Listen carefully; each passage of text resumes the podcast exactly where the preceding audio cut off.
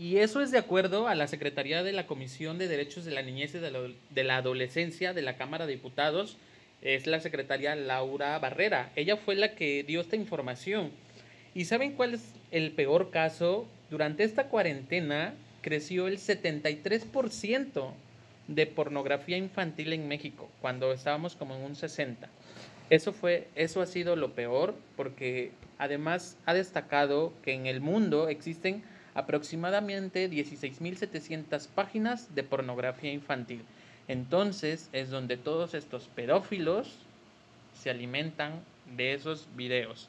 Lo más triste es que Internet aún no tiene esas barreras. Ese es otro tema, eso va para otro podcast. Pero bueno. Bueno, pero también recuerda el caso escandaloso de hace año y medio, dos años, con la persona esta, digo, no voy a mencionar nombres, estamos de acuerdo. Hubo un líder religioso que hace unos años atrás, un par de años atrás, se vio involucrado en un tema de pornografía infantil y de pedofilia y al día de hoy no sé si ya se lo de la cárcel, no sé si sigue aún encarcelado, pero lo que sí sé es que los, los, los cargos sobre pornografía infantil se los iban a retirar, cosa que para mí se me hace muy grave, o al menos sus fieles estaban buscando que así fuese. Digo, yo siento que yo no tolero esas prácticas, no sé tú, al menos yo no las apruebo, este, no las apruebo y repudio completamente al mercado que las aprueba o que las consume. Eso para mí está súper penado porque tengo sobrinos, tengo sobrinos muy pequeños, este, yo tuve hermanos pequeños hermanas pequeñas y pues eso se me hace muy desagradable. Desgraciadamente sí es un tema algo sensible para hablar de ello. Eh, no sé, realmente no tengo más palabras para describir este movimiento. Matt, realmente si alguien de ese grupo nos está escuchando, no estamos de acuerdo. Está realmente es una enfermedad como lo considera la ONS no vamos a hablar más de él porque es un tema desagradable. Eh, oyentes, conocidos, amigos que nos estén escuchando, espero que hayan conocido un poco más acerca de este movimiento que está, ha estado tomando fuerza, poder dentro de no solo de México, sino del mundo. Y realmente es un tema completamente desagradable. Como lo comentamos al inicio del podcast, es junio, es mes del orgullo, mes donde nosotros vamos a, durante este lo que resta del mes vamos a tener nuestros podcasts dentro del tema del LGBTIQ, K, A también, la terminación. Q. QA. Este, entonces, bueno, por nuestra parte, podremos decir que es el tema del que queríamos tocar hoy, queríamos hablar hoy. Y espero y puedan comentarnos. Les vamos a subir nuestras redes sociales de la página del sótano.mx Vamos a subir el podcast a Spotify y a nuestras plataformas digitales. Espero y puedan apoyarnos, escucharnos y también vamos a darles el correo para que ustedes nos puedan enviar si gustan un correo, nuestras redes sociales. Mira, básicamente entran a Facebook y en la barra de buscar o de navegar buscan sótano S-O-T-A-N-O punto M mamá X de Cholo Squinkle, bien mexicanotes. y ahí vamos a aparecer también, bueno, tenemos un correo, es el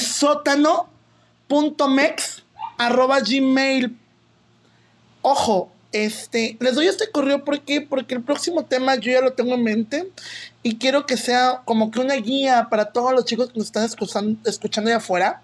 Y va a ser cómo salieron del closet, por qué salieron del closet, cómo fue el apoyo, ¿Qué instituciones los pueden apoyar en dado caso de que sus papás les den la espalda porque llega a pasar?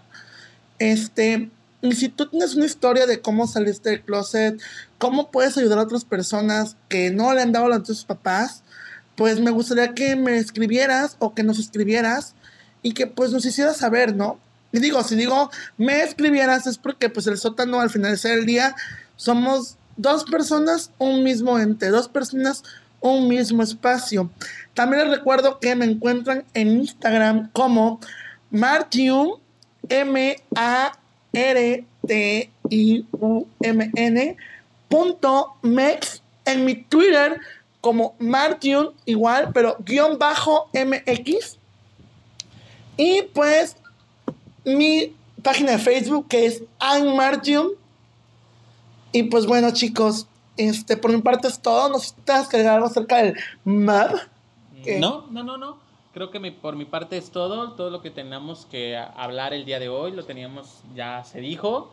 Eh, por cuestiones personales, por el momento, las personas que me conocen ya tienen mis redes sociales. No las voy a dar a conocer. Eh, Martium es el que se va a encargar de ello. Entonces, cualquier cosa, chicos, estamos para servirles. Y por nuestra parte es todo del, del sótano.mx. Ay, no vas a querer que la gente me escriba. No, pero sí es cierto. Así escríbanme. Quiero conocerlos.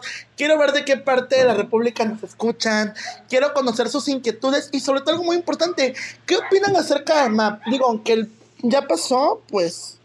Básicamente, aunque el podcast ya está arriba, porque si ya me están escuchando en este momento en sonido estéreo es porque ya, están, ya estamos arriba de todas las plataformas. Pero pues bueno, por mi parte es todo, por la parte de Norberto también. Que pasen un excelente tarde, noche, día, mediodía o madrugada o a la hora que nos estén escuchando. Y pues recuerden, nos vemos aquí yo creo que el próximo lunes o miércoles con un próximo podcast y el tema va a ser cómo salir del closet. Cómo podemos ayudar a otras personas, cómo le dijiste a tus papás, cómo lo tomaron. Y pues la mejor manera es que me escriban. A, les repito el correo, el sótano.com MEX, así como suena, el sótano.mex arroba gmail.com. Hasta luego y nos vemos en el próximo podcast. Recuerden, este es el sótano.mx.